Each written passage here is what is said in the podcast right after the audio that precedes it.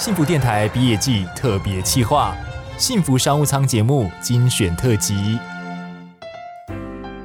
幸福商务舱从二零二零年五月开播以来，访问超过两百五十位企业组织经理人，与主持人李大华分享他们的经营策略以及最新产业趋势，也让听众朋友能够更了解现在业界的人才需求。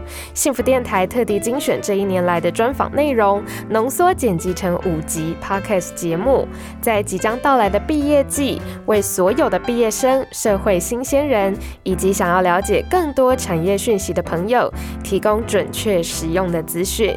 上一集为大家整理了新创公司的创业秘辛，听完了不同创业者们的起心动念之后，这一集我们就来听听那些著名的老字号品牌、连锁企业不为人知的经营心法。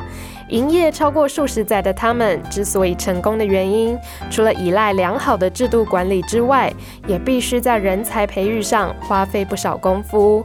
而许多企业面临的二代接班议题，在这一集当中，也会为大家揭晓不少家族企业传承的秘辛。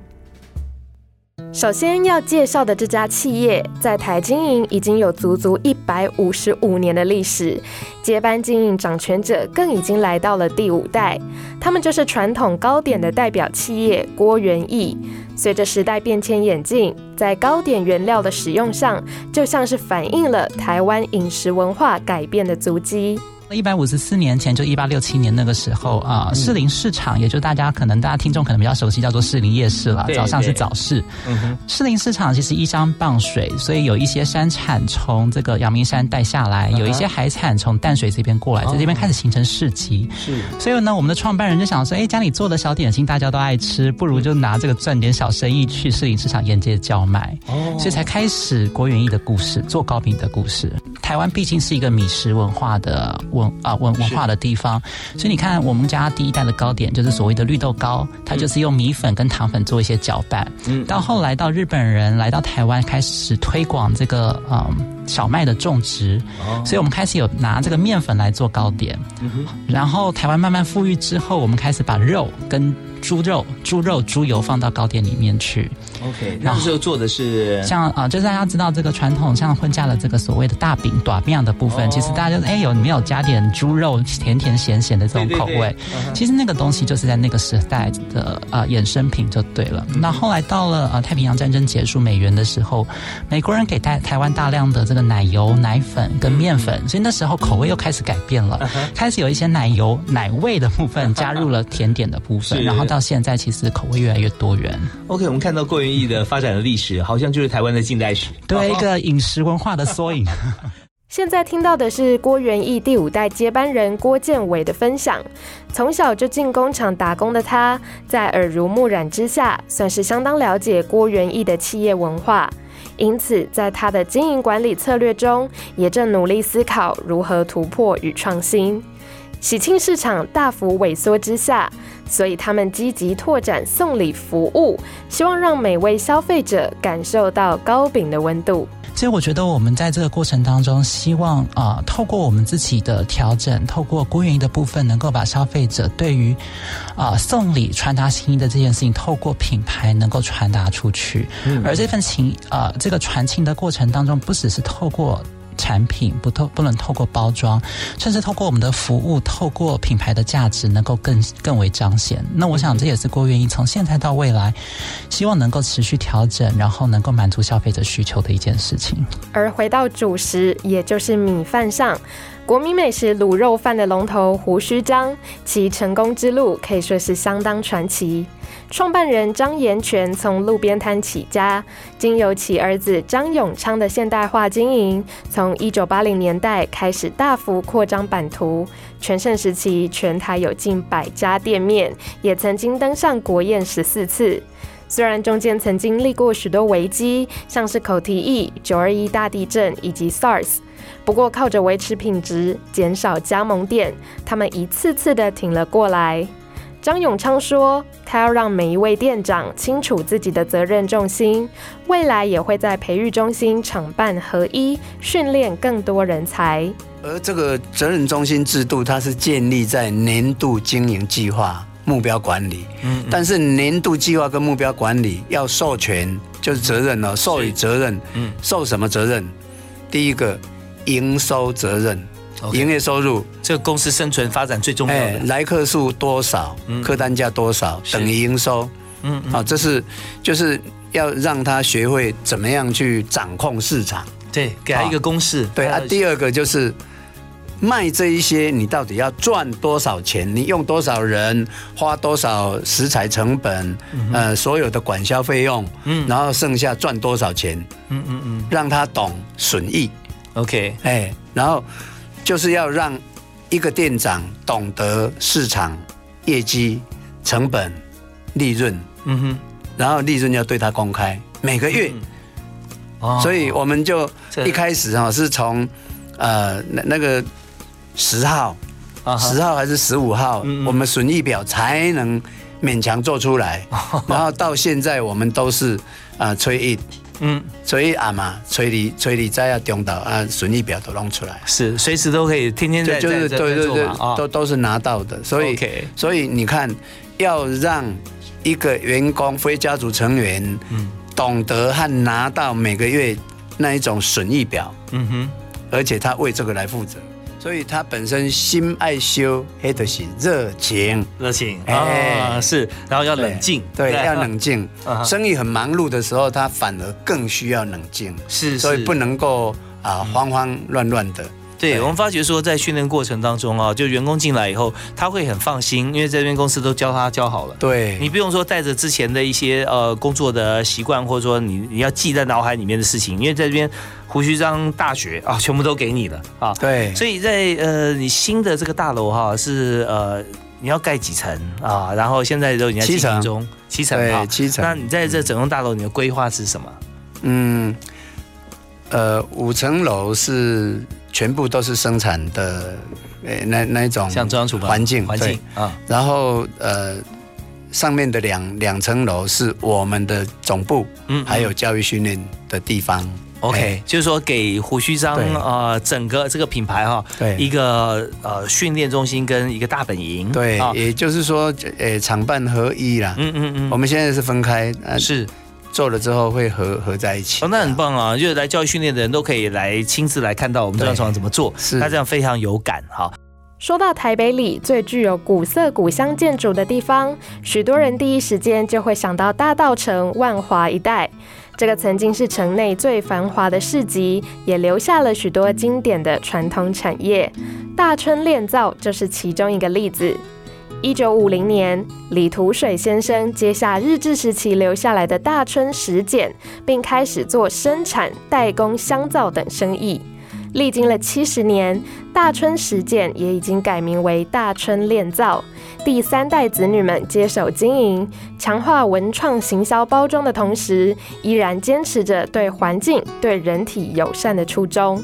就是最早期日本在台湾创的时候，其实他们是用的是日文的方式。那石简其实就是日本的，就 Sekenna，嗯，那就是写汉字的话，就已经类似像台湾看的那个繁体字的石简。那它简其实不太一样。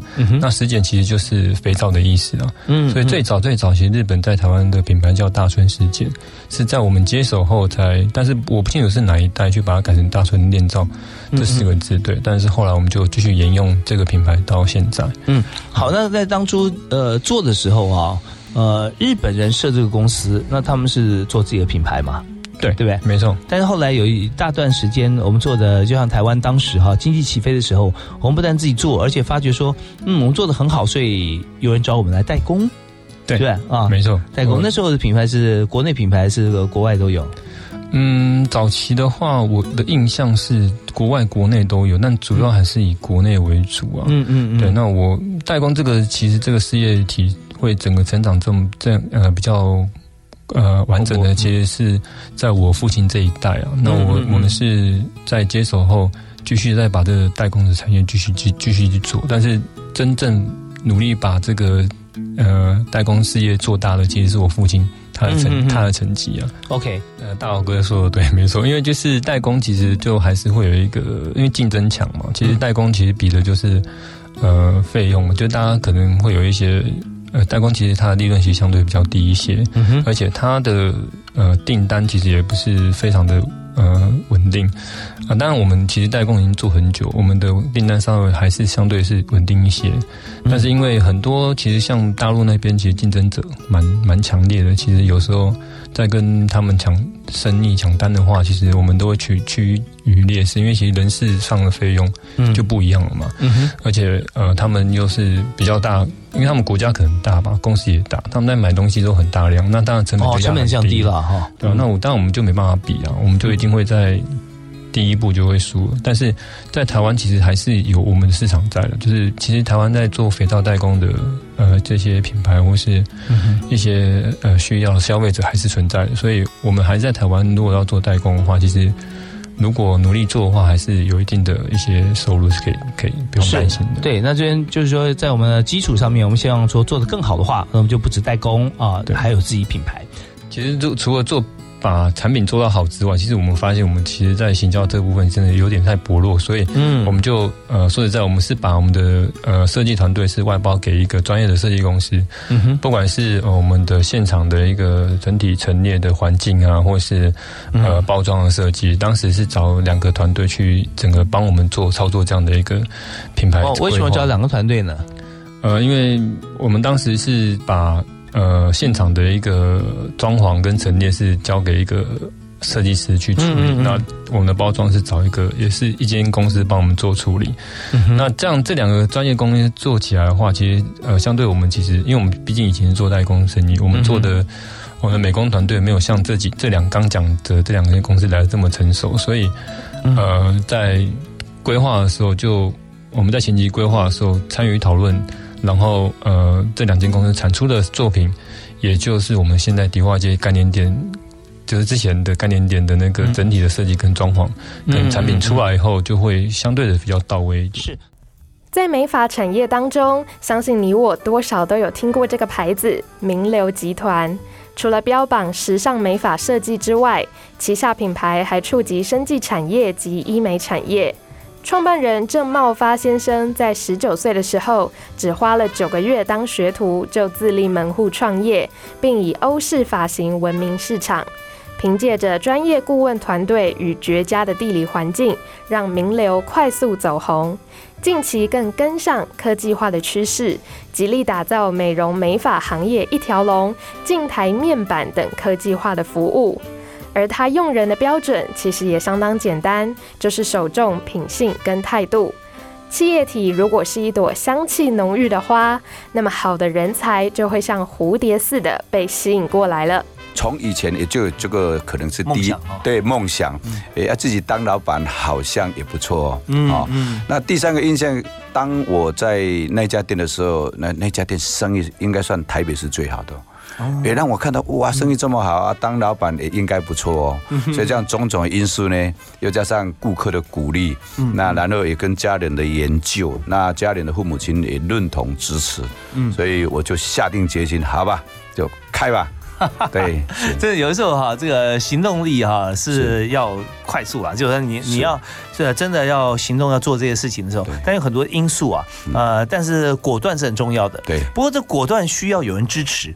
那时候我就标榜欧式造型，嗯嗯，就不是叫美容院，就是欧性华这个发廊造型。哦。那那时候标榜的是跟国外是连线的，嗯那其其实我对技术这方面呢，我对国外的这块资讯啦、联系啦，这个我很在意。那我第一家店就开在台北市哈，这个三十八年前那时候是最繁华，南京东路跟吉林路口。哦，那三十八年前那时候是最旺的时候，嗯，那个地区很高级、很高档。我就选择那个地方，对啊，那时候那个地方，地方店也有那个迪斯角夜总会啊，很多的名人啊、艺人啊都在那边表演啊，啊，表演的都会过来我的画廊啊，而且我开的那个很独特、很特殊，进去全部都黑色系列，拿的都是墨镜，跟一般的美发完全不一样，完全是区隔。OK，所以说市场区隔，这是你一个重点。那我用的人，我大部分都是选择有。道德的，我先选择他品性，是。他的态度。我一直觉得人一个人的态度是很重要的，是。只要他的品德好，他的态度对，经过历练、经过磨练，有实战的经验给他，他终究会成长，会起来。那么，如果一个人的品德不是很好，能力再好，但是这个对将来对公司是绝对是伤害的。嗯，哎呀，我们也常常听说，一个人离开，可能整家公司就给你搬走了。真的，很多这种店，因为这样，很多这种企业因为这样垮下去，所以。这个用人很重要，虽然有一种唯才是用以外，我很在意他的态度跟品德。嗯，然后你如果把企业做好、做强、做大，当你的企业的口碑好，嗯，企业做得好，嗯，自然会吸引人才会想要投入这里这个产业。OK，那如果你的企业做的口碑不够好，或者没有市场导向，在市场口碑不是很好，嗯，那人才会来的几率会比较少。嗯，这第一个，你企业本身一定要很。诚恳，很踏实。有一句话说：“诚信赢天下”，绝对不能欺骗客人。资源在应用，为什么从美发那变到美容？嗯嗯嗯，生计产品，因为也是站在市场导向，让客人方便，让客人除了做头发以外，他有这个头皮的需求嘛，美容的需求嘛，医美的需求嘛。那这些，如果我们能够让客人。一站式的来到名流，他全部满足他，对客人是好的。那同时，这个是我在布局人才，因为你人才进来，他可能对行政有兴有兴趣，哎，那对美发这方面，他也可以转到我们的生计部门，或者转到我们美容部门，或者转到我们的这个医美部门，让人才多元化的培训呐，啊，让。人才有多元化的发展，OK，这样才能够留住更好的人才，哦，让人才进来，他愿意进来，我进来这里有好多的面向可以让我去发展发挥。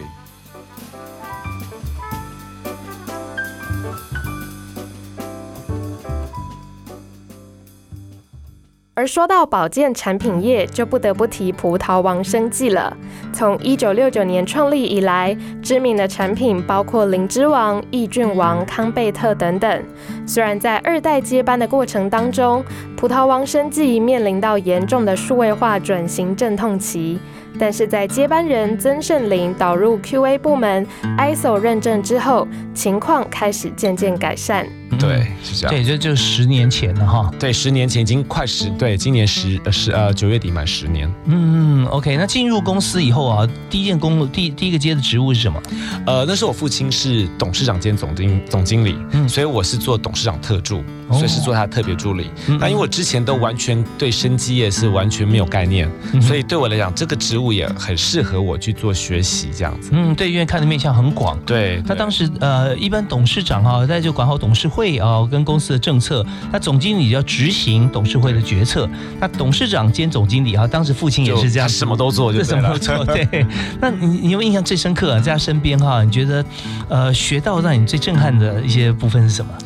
其实我觉得跟父亲学蛮多的哦。那但是我那时候也不想震撼，就是我因为葡萄我回来时候四十几年，嗯嗯，一个上市公司，那那时候营收也还不错，是。可是我会当时的葡萄十年前在还非常的，因为我父亲不会用电脑，所以是很传统的。所以我因为在电子公司嘛，哈，我之前在经营电脑，在那呃英国的采购顾问公司都算是比较先进的公司，所以我进到葡萄之后发觉，哇，它非常非常的中古。当时，就二零一零年呢，其实公司没有很普遍在用 email，嗯哼，然后呢，其实那时候他们还在用三点五寸的 floppy disk。哇。的磁碟片，那在是三十年前，呃，学生交作业用的，差没有那么久，大概是二现在的二十年前。哦，现在二十年前，因为我那个时候大概我记得我十年没有用那个了。嗯，然后呢，还有就是有蛮多的一些，就像说那时候电脑他们还是用好像 Pentium Three，还就是很多公司里面有很多电脑都很旧，那甚至很多电脑呢。好像都中毒了，也都没有人发现这样子。哦，就是说，呃，电脑有，而且当初可能那个时候买的时候是当时最好的，就就最新的，一直没有在更新，没有更新啊，所以就发觉其实很多时候都停留在某个时代那样子。那我有点吓一跳，你知道吗？因为也很不习惯。对，那那怎么办呢？那当然就开始要做一些改革啊，这些改变啊。因为在在呃当时父亲在治理的时候，他还是比较不用电脑嘛，他都用纸本很多。对，那他会批批公文，他什么都是下纸条、下公文，然后影印嘛。然后我们有不同的台北有个台北办事处，是那公司那就贴公贴公告这样的方式，就是对。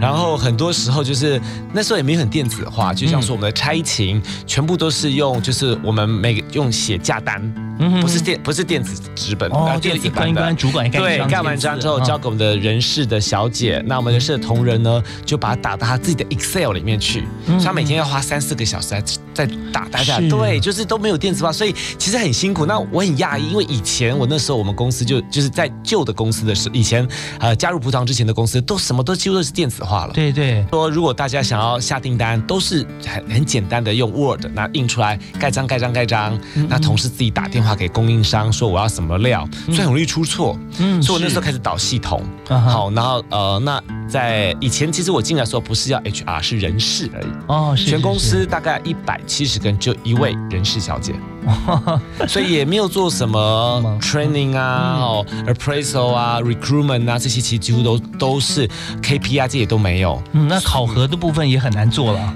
都是导入一些制度啦，制度跟系统。好，M 在呃资讯方面是导系统，那在 HR 方面就是开始我呃 KPI 的导入啦，然后就开始做一些 training 啊。以前他们也都没有去做呃呃教育训练，教育训练对，开始导教育训练。所以一开始从这里开始，然后就开始慢慢慢建立很多不同的制度，然后当然再从从内开始先做一些改变。在疫情期间，许多娱乐活动都瞬间停摆，大家只能够待在家里。因此，网购行业业绩反而逆势成长。这其中还包括蔡世莹创办的金嗓电脑伴唱机，尤其是便于携带、体积比较小的移动式伴唱机，销售量更是创下新高。我们来听听蔡世莹董事长如何提供伴唱机的优质服务吧。呃，像什么？像我的伴唱机以以往都是在家里唱，嗯，那我就想说，哎，能不能移动？就能不能把这个伴唱器拿到户外去唱？哦，好，如果要拿到户外去唱，就整组嘛，对，把它拿到户外去嘛，那这样是可以唱啊。嗯哼，但是我们是不是很麻烦？你要把扩大机啦、无线麦克风啦、喇叭啦、啊这个喇叭啦，然后搬搬搬搬延长线、延长线呐，哎，你就开始想到，哎，我能不能整合变成一个呃这个可以移动的伴唱机？All in one。对，嗯，那我们就开始想，哎，怎么去整合？那一开始是很大，嗯，体积很大很重，是，那又不能呃没有电源，嗯嗯，那后来就加上锂电池，然后把它整理在一个五公斤的移动式搬仓机。怪不得你要投资锂电池啊，是这样来的。啊，就是说你就你先把理想定出来以后，你就会一直从这个理想一直去去发挥。那会到哎，这个东西一开始可能也不是很好，声音不好啦，啊，这个电池时时时间也不够啦，啊，或者是喇叭的这个位置也也可能要调整啦。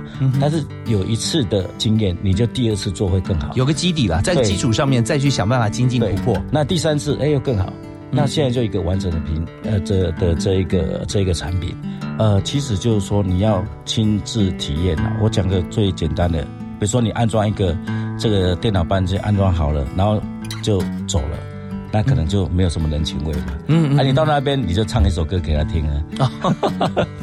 有时候你收钱的时候就很好收嘛，对不对？你看我已经唱了啦，然后他都跟着唱嘛。哇，那经常应征员工的是不是要先唱一首歌才进来？呃，我有这样的想法，说你至少会哼了几句，业务啊，你先快乐，人家才会快乐了。是是是。啊，如果你自己就就去那边就板着脸，然后装好了，哎，好像。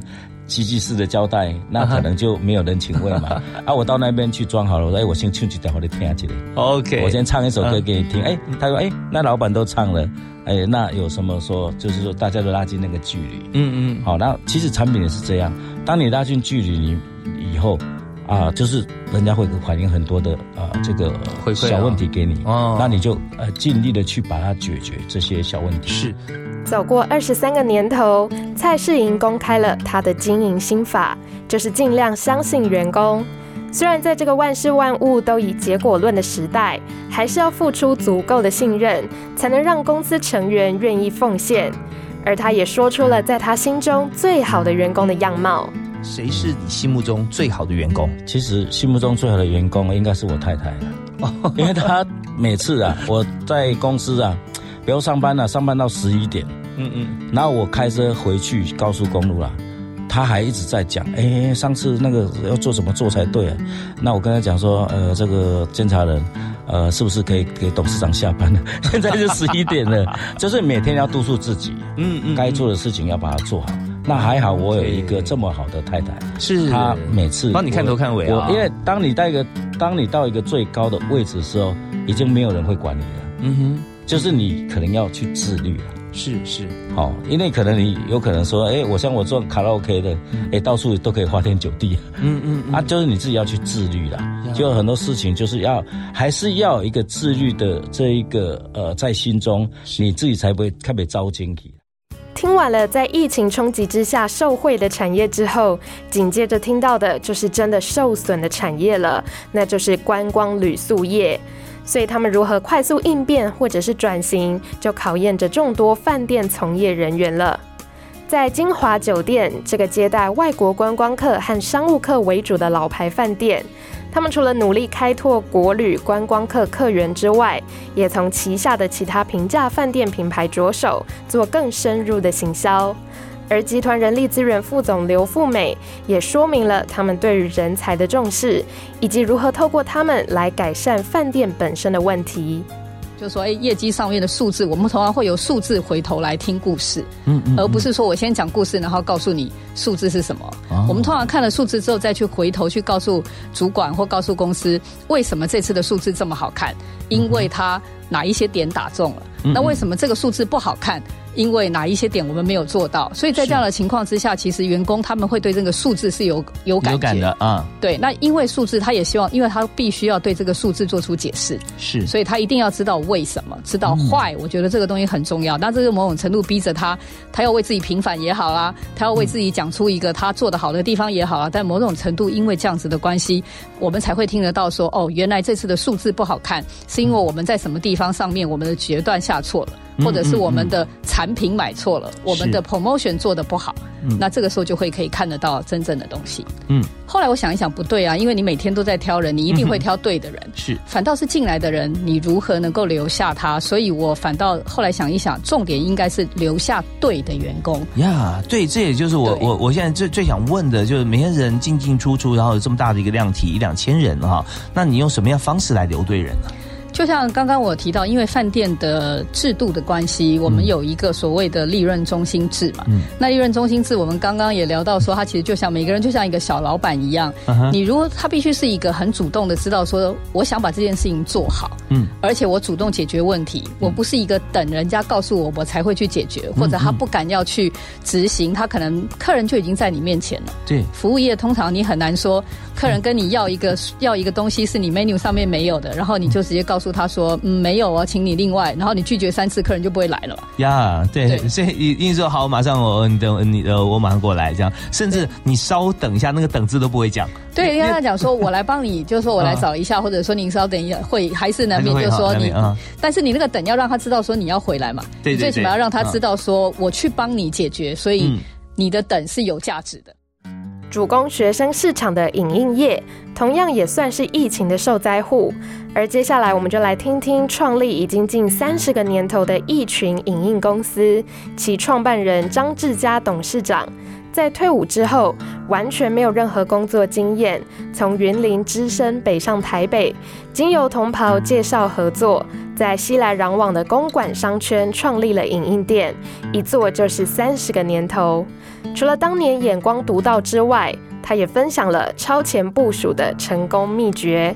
这样子，我们店家或公司很好。你既然做生意，第一个你的产品要够好，第二个你要考虑到，哎，你要永续经营嘛。嗯。那永续经营，比如说我们我刚刚讲，客源很重要。对，在台大那边的租金，从以前到现在还没有一天便宜过。是。哎，那我们有时候会跟一些同业聊天嘛，哈。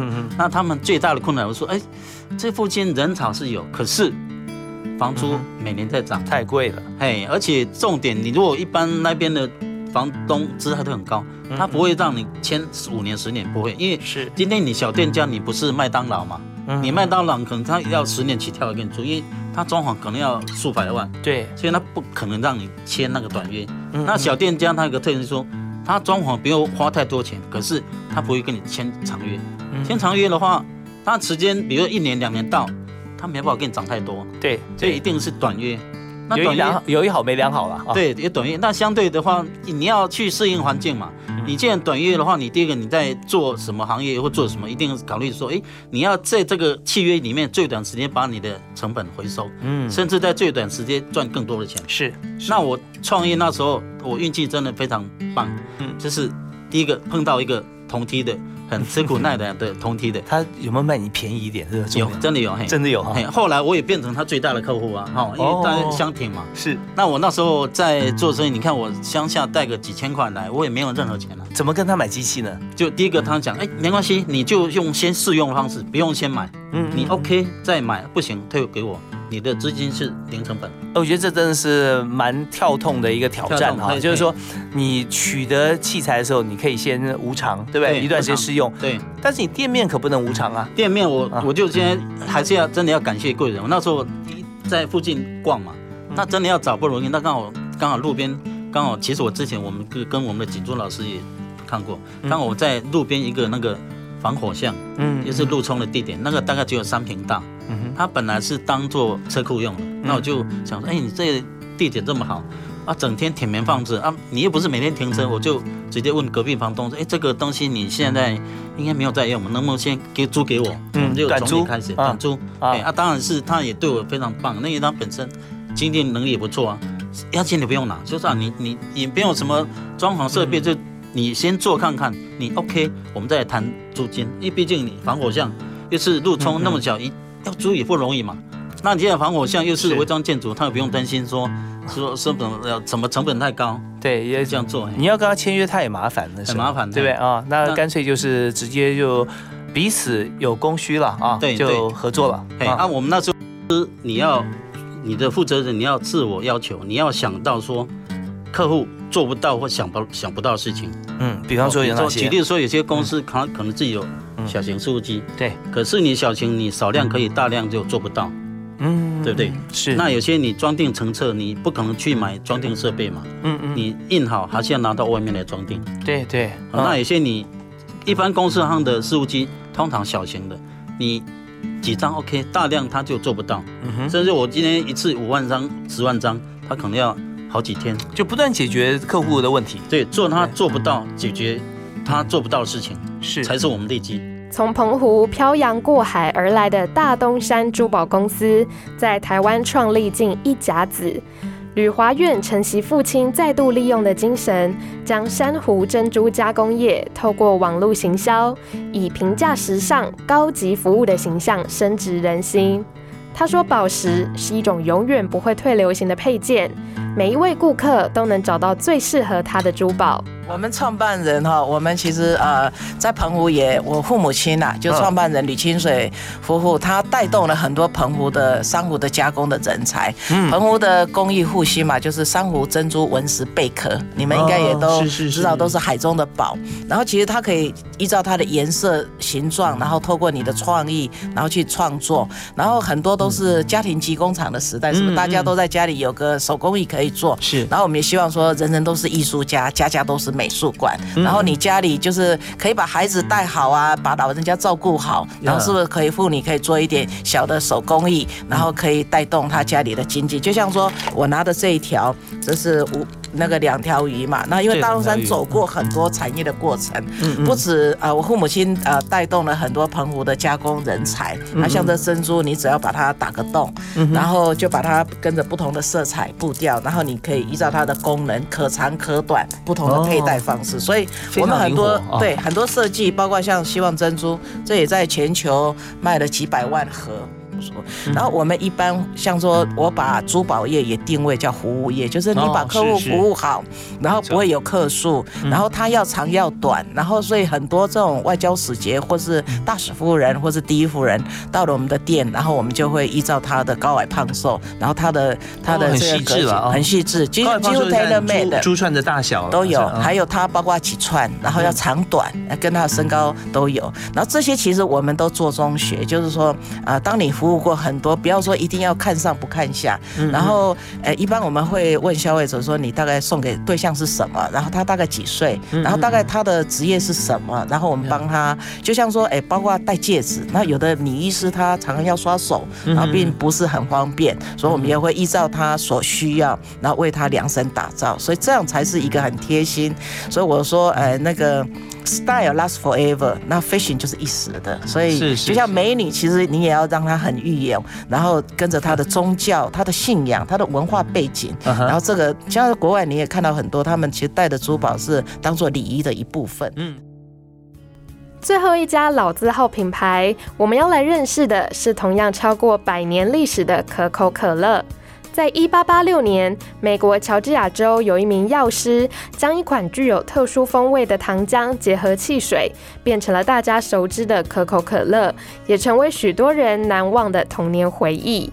在一九九七年，《经济学人》杂志更分析了可口可乐符号背后代表的是一个国家全球化的程度，还有人民的消费水平。由此可知，可口可乐已经变成一种消费性指标。而在亚洲地区，甚至有太古可口可乐公司负责生产、物流和公关方面的工作。不同于可口可乐公司的研发和行销，太古可口可乐公司更在意的是活动执行层面的业务。而这家百年企业。在台湾的发展与日本有些雷同，也会招募大量的储备干部，特别看重具有人文背景的应征者，因为在管理方面可能会有不同面向的火花。嗯，呃，我觉得这个蛮有趣的，我自己也研究过，因为其实太古有很大的一个集团，嗯哼，那我们自己会培养自己的储备干部，是，所以从这些储备干部未来都可能是各个各个事业体的大主管，嗯，那其实他们是从小开始培养，所以把这个哲学其实就 build 在他们里面，所以当他们在带领这个企这个企业的本身，他就可以贯彻这个企业这个集团想要的哲学。他怎么样筛选人变成这个他企业的要培育的人才呢？哦，它其实有蛮多严格的一个标准，嗯，可能会是在主要的一些，呃，比如说他在选人的时候，他可能不会有特别专业，这个蛮有趣的，他不会是什么你是商业背景、财务背景，他希望你的是一个比较人文背景的，嗯嗯，对，因为他觉得这个其实其他这专业背景都是公司可以给你，可是其实在人文背景的部分是你。未来很重要的一个部分，因为你未来是要管人的。是，这个呼应到呃日商啊，他挑人的时候他不限任何学系了哈，对，但是就选择他的啊，但他呃，但日商在发展过程中，它中间有很多不一样的地方，因为我们是英国嘛，英商啊。好，那他选进来，那在台湾的培育出来的储备干部，他也可以放到国际间去做吗？也可以做交换，也可以交换，对对。